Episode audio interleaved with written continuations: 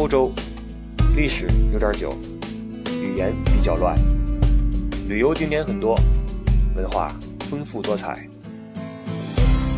不傻在欧洲，不废话，不矫情，轻轻松松，实实在在。虽然有点伪文艺，但是绝对真情怀。关于欧洲的一切，听理不傻，听不傻在欧洲。大家好，我是李不傻，欢迎您再次来到由我给大家主讲的个人谈话节目《不傻在欧洲》。呃，尽管最近也没有什么大的赛事啊、比赛等等哈，但是我们这一期还是要说一说关于体彩、关于博彩、彩票这方面的话题。因为之前给自己挖过坑啊，说过说我们以后聊一聊彩票吧，结果就有一个朋友哈。时不时在提醒我一下，不傻，你说我付彩票还没说呢啊！哎，不傻，那体彩什么时候说啊？什么时候说？什么时候说？什么时候说？我就今天赶紧把这事儿说完啊，不然的话老拖着也不合适。呃，彩票的东西大家都很熟悉啊，不论是在西方，在我国都存在，也有很多人时不时的去玩一把。在西方，它的最初的出现实际上是在十五世纪啊，在意大利那时候还没有意大利这个国家啊，在热那亚这个地方，是在当时选市政厅的官员的时候，因为选官员那时候是抓阄啊，九十个人里边写好名字扔进去，然后抽五个人出来作为这个官员。就这九十选五就成了一个游戏，被这个呃市民所效仿，作为一个抽奖吧。你大家每人比如说扔两块钱啊，最后抽出来九十个两块钱一百八，然后分给这五个人，这么个一个玩法。所以九十抽五慢慢的成为了一个从热那亚向外延伸的一个娱乐活动。若干年后，到了一五六九年，英国在圣保罗教堂伦敦哈门口也开始玩这个彩票。其中的盈利作为公共开支，比如说我们修路啊、修桥呀。之后在整个欧洲啊，十七世纪在德国，十八世纪到了法国，法王为了还债开始玩彩票。到了一七五一年，这奥地利的玛利亚特蕾莎女皇也开始主持彩票，因为这个彩票能够给这个主持者呀。就举办方呀带来巨大的利润啊，这个被当时很多国家的君主所效仿，用来挣钱，同时下令这玩意儿只能是公家来办，不能说私你私自立一个赌局然后玩这个，那不行啊。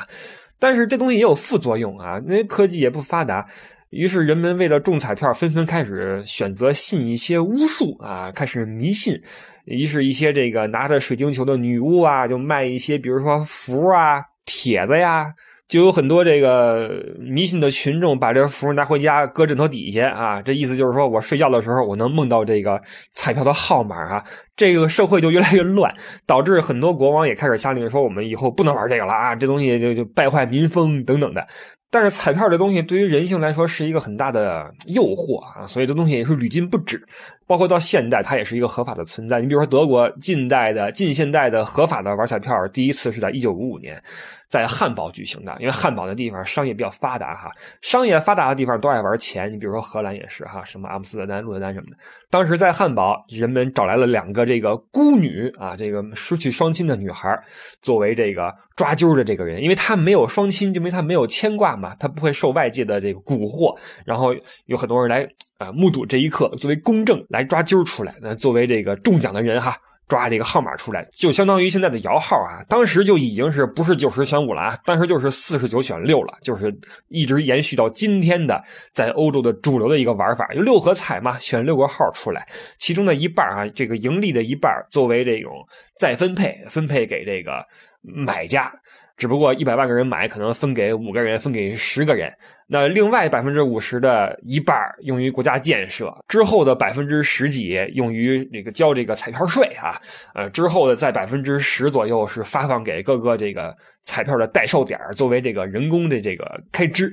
这是彩票的一个资金分配的方向。据统计，在德国有超过半数，大约将近百分之六十的国民吧。是玩过这个彩票的，那其中就有很大一部分是长期在玩的东西。当然了，他也未必是指的这个发财啊，很多人就成为了一个爱好。每个礼拜他有这么一个习惯，路过报摊的时候进去取张纸出来自己一画哈，或者你凭心情，或者说我就认这几个号。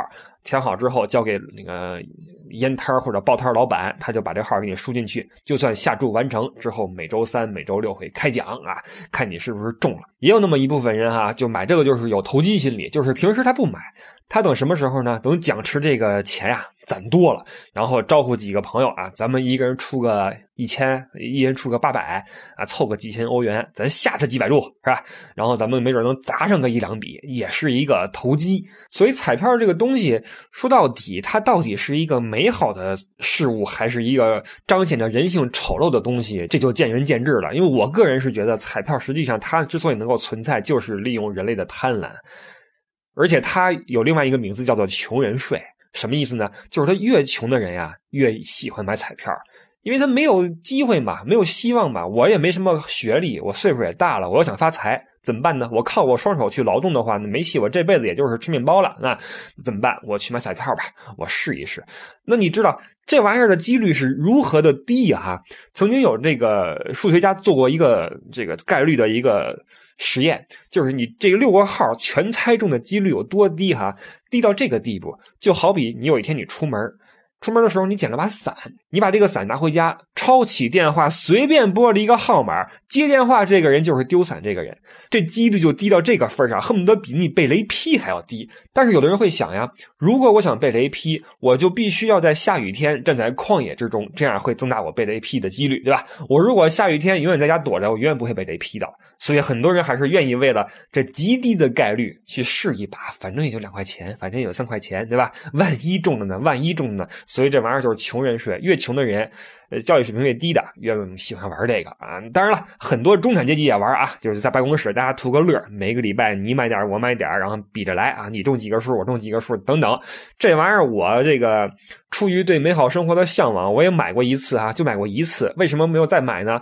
因为四十九选六，我选了六个数，结果一开奖，嗯，这开奖的时候你这个心情是很激动的哈，你就你就会无数次的设想说，哎呦，哎，我就不求这个六个都中，我中五个就行啊，我这人知足对吧？不行的话。四个也行，四个的话，你看啊，能中多少钱什么的？哎呦，我这个可以买个车吧？我这在哪投资个房子行不行啊？你会有无数这种美好的联想，结果一开奖，好一数没中，我给我气坏了。我说这东西太不靠谱了。你买的时候，你觉得你总会想，哎，这万一中了呢？万一中呢？最后一看，一个数没中，我觉得这玩意儿实在是太不靠谱了啊！所以再也没有玩过。我这人，当然了，你可以说我这人头脑非常冷静，但实际上就是穷啊！我不愿意把这钱往这儿花。而且这个彩票你中的话，你也要和那些跟你选了一样的。号码的人去分这个奖，所以说越俗的号呢，就越容易被人中到。比如说你生日是呃十月五号，你选个十，选个五，然后选个年份什么的，跟你这个同年同月同日生的人，可能也会选这个号。最后一中，你俩全中了。那除非你把这个号码选的特别的稀少，你比如说你选一二三四五六。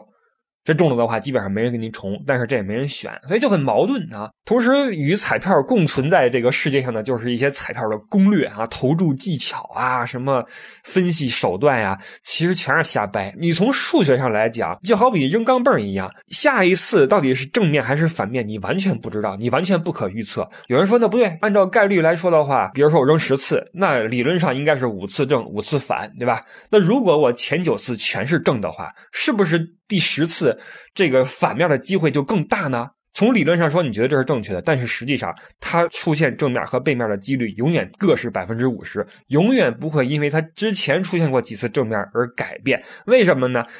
概率上来讲，是正是反，永远是百分之五十。但是你以十次为区间，这个区间是你说了算吗？如果说它是以一万次为区间，你扔一万次的话，五千次正，五千次背面的话，它为什么要在十次之内体现出这个规律？能不能十次都是同一面？当然可能了，当然可能了。但就算你把彩票从出现那天开始到今天，把这个所有的数字的规律统计一个遍，下一次这个数字出现的几率还是原有，它绝对不取决于之前它出现过几次，因为这个概率的区间是无穷大的。它可能是一万次的投注，十万次的投注才会体现出一个平衡，但是你取的这几次根本就不足以改变这个规律，懂了吧？所以一切的这种彩票的分析呀什么的都是瞎掰，不用去考虑之前什么数出现过怎么怎么着，都是瞎掰，一切都是命，懂了吧？一切都是命运，中或不中都是你的命运。当然了，你不尝试的话，你就永远不会中。很多人就是秉着这个想法不停去买，然后从来都不中啊。反正我是从来都不买，买不买大家看着办。这彩票的历史我们会看到已经很久了，从十五世纪诞生到现在就一直没有说消失过。但是作为更加令人感到热血沸腾的、更加为人所接受的一种博彩形式，就是体彩、体育彩票，比如说足彩啊。我们主要来说足彩，这玩意儿出现的时间可就早了。早在公元前的时候，在奥林匹克运动会诞生的时候，就因为这些运动比赛的这种竞赛，诞生了这种博彩机制。因为打赌嘛，对吧？你最简单的博彩就是两个人赌嘛，我赌这个赢，你赌那个赢，我们找一个第三者，然后啪。拍出点钱来，这是我们的奖池啊！那个谁赢了，这钱归谁，这就是最基本的博彩。博彩是和这个体育竞争是完全分不开的。所以从公元前到公元后，与这个彩票不同啊，体彩是一直贯穿着人类社会的始终。只不过它是在一九六一年在英国终于合法化，开始了这种呃由国家主持的。正规的体育彩票，今天你去那些呃博彩网站去看的话，会发现这种开的这种盘口啊，我们说这种体彩主要是看盘口啊，盘口是什么？一会儿我们再说。它开的这个盘口是对应着任何一个体育项目的，甚至非体育项目啊。首先，你比如说奥运会，所有的运动都可以赌，什么乒乓球、什么羽毛球、游泳，全都可以赌。而且这个体彩或者说足彩发达到什么地步啊？我们拿足球来说。它完全不是说我们想象的那样赌一个胜平负，完全没有这么简单。在一个呃举世瞩目的比赛中，你比如说世界杯的决赛，它是有两百多个到三百个选项可以让你选，也就是说一场比赛有两百多个投注点你可以投。胜平负只是其中之一，还有很多其他的选项，比如说哪个队进第一个球，谁进第一个球，是这十一号还是十号还是九号还是八号？这场比赛有没有红牌，有没有黄牌？角球数会不会超过九个？包括这场比赛会有多少个换人？双方的比分差会不会超过两个？会不会有加时赛、点球几轮决胜负？二百多个选项等着你都可以投注。当然了，其中大部分都是出于娱乐啊，出于娱乐。真正大家玩的最多的还是这个胜平负这三个选项。所以这里我们就要解释一下什么叫做盘口哈。这盘口实际上就是一个公式，因为你要投注嘛。其实博彩玩到最后就是个数学啊。你投注的话，你就要去考虑你投入和产出的比较。这个盘口就是一个公式，告诉你你投多少钱，赢了的话出多少钱。你比如说这个两个队踢比赛，中国跟德国踢比赛啊，踢足球，那很明显中国是弱的，所以买德国胜的人更加有几率赢钱，对吧？所以呢，这个赌博公司就要把买德国。人赢钱的这个赔率啊拉低，比如说德国的胜赔是一点一，什么意思呢？你买一百块扔进去，德国赢了的话回来一百一十块，这是德国啊。中国的胜赔，因为中国实力很弱，所以你为了也去刺激大家去买中国，中国的胜赔就要高，比如说是四，什么意思呢？你投一百块进去。中国队如果赢了，你回来四百，这样的话呢，就它可以平衡这个投注量。不然的话，你如果说两边都是一赔一点五，一赔一点五，那全买德国了，然后德国一赢，好，赌博公司废了，那对吧？你不能这么玩，你必须要通过赔率来平衡投注。赌博公司挣的是什么钱？很多人会认为赌博公司这个是靠操纵比赛，怎么怎么样？实际上不是，赌博公司它作为一个呃注册的合法的一个呃盈利机构，它挣钱也是一笔一笔。慢慢挣，他一天要管这么多场比赛，一到周末，什么德甲、什么英超、什么中超，全是比赛。我跟你说，就连六级联赛、七级联赛，赌博公司都在开盘口，他有可能有那么多人去关注这么多比赛吗？不可能。他所做的就是尽可能的平衡投注量，然后挣一个水钱。什么叫水钱？比如说德国队跟法国队踢比赛，我们假设这个比赛。不设平局，必须分胜负，而这两个队实力相当，博彩公司不知道谁会赢，怎么办？他会把这个赔率开成，买德国队赢的话，赔率一比一点九，法国队也是一比一点九，什么意思？你买一个队赢，你赢一百块进去，回来一百九十块，为什么不回二百呢？因为那百分之十是留给赌博公司的水钱，它的利润，懂了吗？不然的话，德国赢了，买德国队的五个人把买法国队的五个人的钱全部挣了过去，那赌博公司干嘛呢？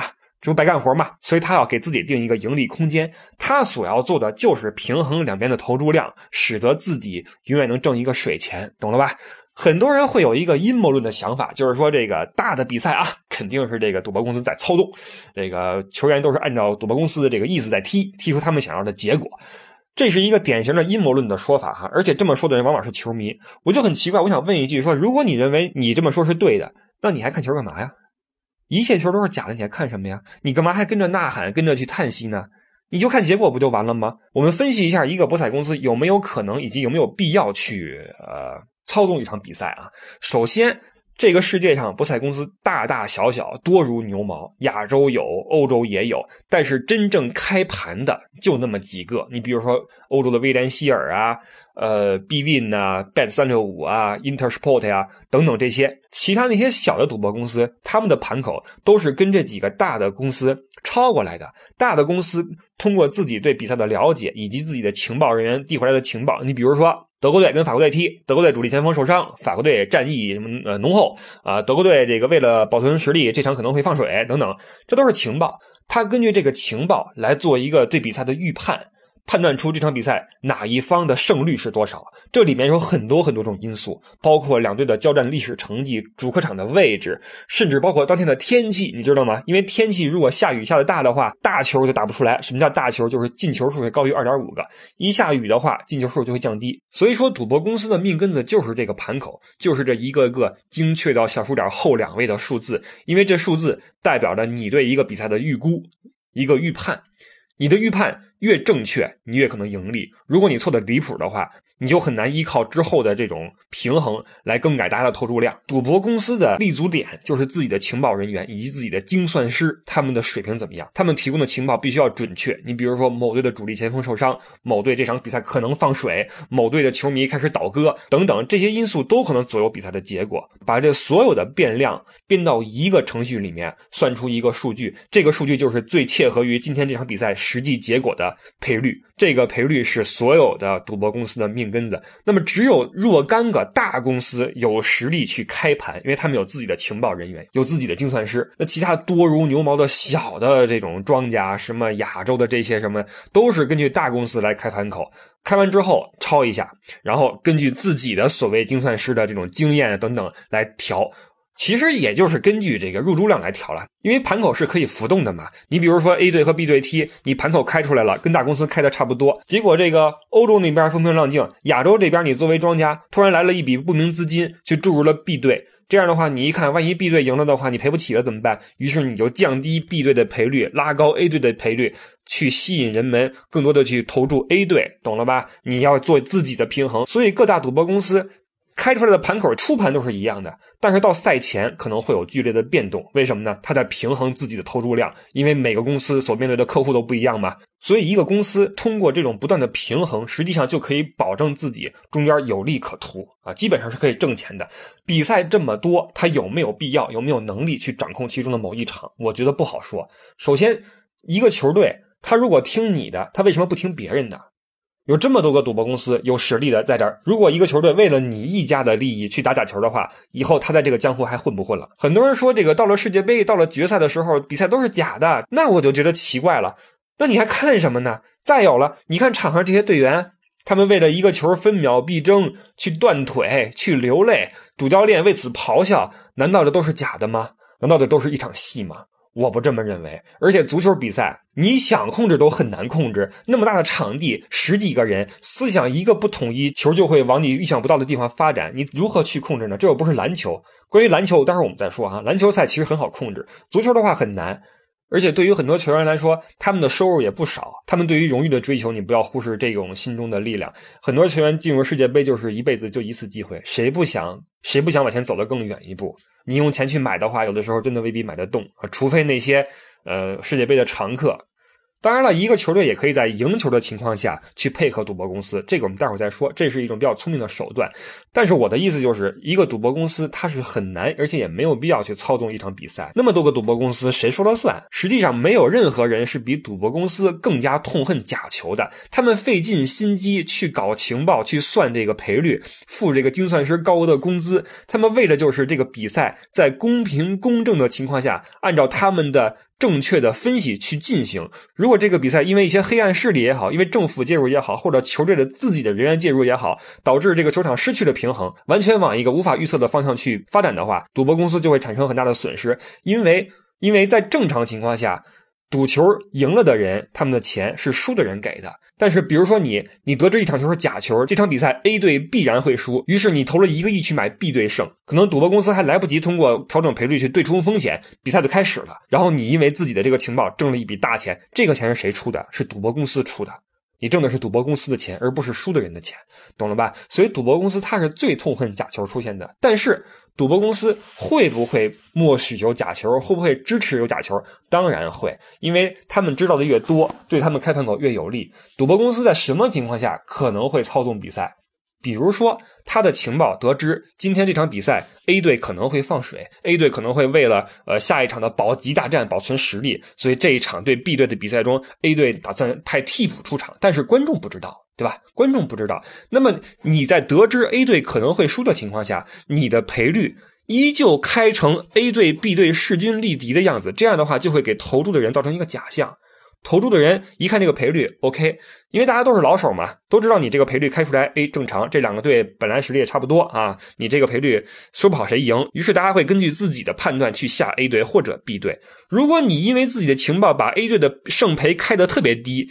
大家一看就知道，哎，赌博公司认为 A 队赢不了，那我们就不下 A 队，下 B 队吧，这样对你就不利了嘛。所以你在得知一些内部情报的时候，你可能会为了引诱大家把资金下去你希望资金流向的那一方，而。调整你的赔率，或者还有一种形式，就叫走地盘。什么叫走地盘？因为你赌胜平负的话，这个下注在比赛开始的一刻就停止了。但是滚球盘也叫走地盘是什么意思？就是随着比赛的进行，它还有不断的涌现出新的一些玩法。你比如说，根据现在这个情况哈，谁会打过下一个球？或者说，根据这个情况，谁会领先上半场比赛？或者说，根据这个情况，这个队会不会扳平？每一个这个问号都对应一个赔率，你都可以去下注。这样的话，观众和你实际上都在观看这场比赛，你们对比赛都有自己的判断。如果你有一些观众没有的情报，你比如说，呃，某队将要派谁上场了，这个人上去之后打先锋，这个队要猛攻，于是你就会把这个队，呃，进下一个球的赔率拉低一点，因为如果大家都买这个的话，你就输了。这个都是赌博公司在比赛前或者比赛中可能运用的手段，用来迷惑你，用来引诱你。在这儿，我们可以举一个实例啊，就是在二零一四年巴西世界杯上面，巴西作为东道主与墨西哥的一场比赛。首先，巴西这个队啊，在足球世界里有点被神化的意思，就有点像篮球世界里边的这个美国的梦之队一样。实际上，梦之队你拉出来真跟那些东欧的那些队生磕一场的话，他赢起来也很费劲的啊。所以很多这种对球不是很了解的球迷呢，一说巴西队就觉得必然是冠军，就觉得他只要好好踢，他就是冠军。实际上不可能啊！南美足球踢的是这个个人嘛，欧洲足球踢的是整体嘛，所以这个真磕一场的话，真的不好说。但是很多人对巴西就是迷信嘛，所以赌博公司就会利用这个全世界球迷对巴西队的这种喜爱或者迷信的心理。那巴西队作为世界头号强队，在主场。东道主对阵墨西哥，墨西哥是通过磕磕绊绊的预选赛的胜利，然后才进入到了决赛圈。那这种时候，大家都会看好巴西。结果这场比赛开盘的时候，巴西最开始的胜赔是大约一点二，也就是说，你你花一百买巴西赢了的话，回来一百二十块；而你买这个墨西哥的话，回来就多一些啊，这是必然的。随着这个比赛时间的临近，哈，巴西的这个胜赔呢却越来越高啊，从一点二到一点二五到一点三，越来越高，越来越高。这都给人一种什么信息呢？就是哎，买巴西的话有利可图呀，这个一旦赢的话，我挣得更多呀。于是更多的资金开始注入巴西队，结果比赛踢到最后什么结果呢？零比零，巴西队没有赢，虽然他也没有输，但是一切买巴西赢的人都折了。随着巴西的胜赔不断升高，可能很多原来想买平的人也开始去买巴西了。于是最后出了个平，所有买巴西胜或者墨西哥胜的人全完。大跌眼镜这就是冷门。在博彩界有一句话叫“大热必死”，什么意思呢？就是当所有的赌客都看好一个队的时候，一个队巨热巨热的时候，他一定要死，他必须要死。为什么？赌博公司不能容忍他赢，因为如果他赢的话，赌博公司赔不起。如果全世界都买巴西的话，就算胜赔是一点零一，全世界几百亿的资金全都注入巴西这一边，那赌博公司也要赔几个亿啊。百分之一也是几个亿呀，所以这个时候我们再翻回来，赌博公司会不会操纵一场比赛也不好说。当这个资金太过不平衡的时候，你比如说吧，巴西对墨西哥这场比赛，有一位比如说爱国的巴西商人斥资一千亿买巴西赢。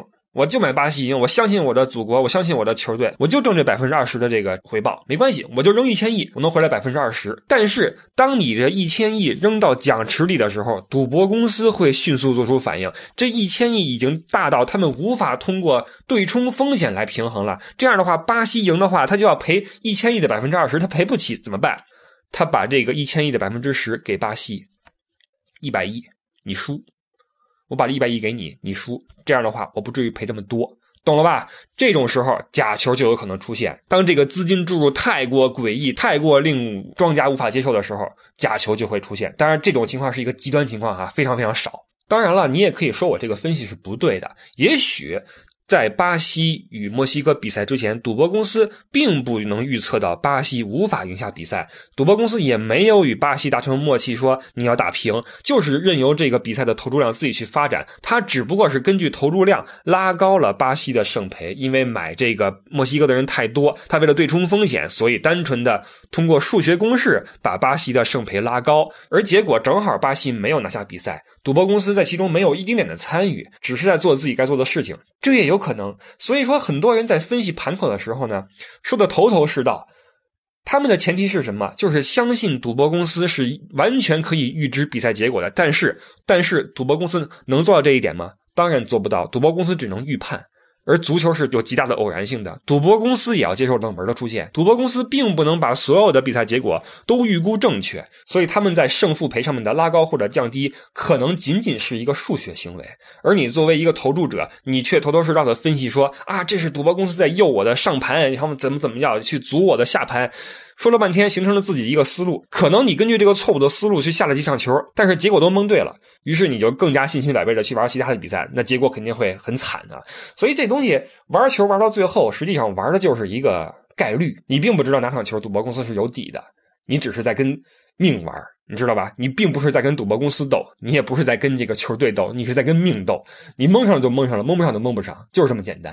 所以玩博彩的人实际上也很辛苦哈。就我所观察哈，这个长期买球的人啊，分两类，一种是实力派，一种是数据派。实力派是什么呢？就是我不管你这个数据是什么哈，我就按照我自己对足球的理解我去下注。比如说我追一个主队，比如说啊，我就看中超，我就看北京国安。关于北京国安的一切，我如数家珍。比如说下午踢的话比较蔫踢夜场来劲，客场不行，主场牛，新签了个前锋，攻击力增强，这场比赛寻龙不上，后防线堪忧，等等等等，我分析了一串。我不管你赌博公司怎么开，我就按照我自己的想法去买，这是第一种。而另外一种也是更多的一种，就是数据派。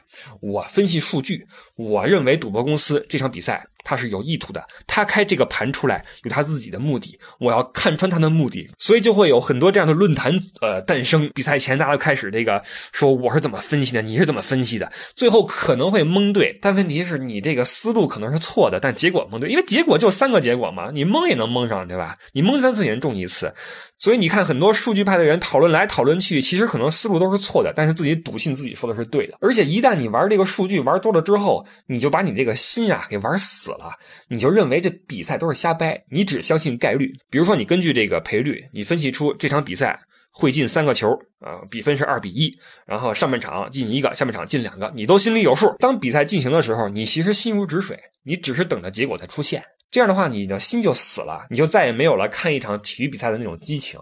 那如果你的心还没死，你还跟着呐喊的话，你更难受。你想一想哈，如果你支持一个球队，你知道现在你这个球队处在困难期，他今天这场比赛正好是对联赛的头名，而且是客场，而且主力前锋又不在，而且教练员刚刚下课，士气低落，你觉得这场比赛必输无疑。于是这场比赛你在赛前投注，我所写的这个球队今天会输，你买对方会赢。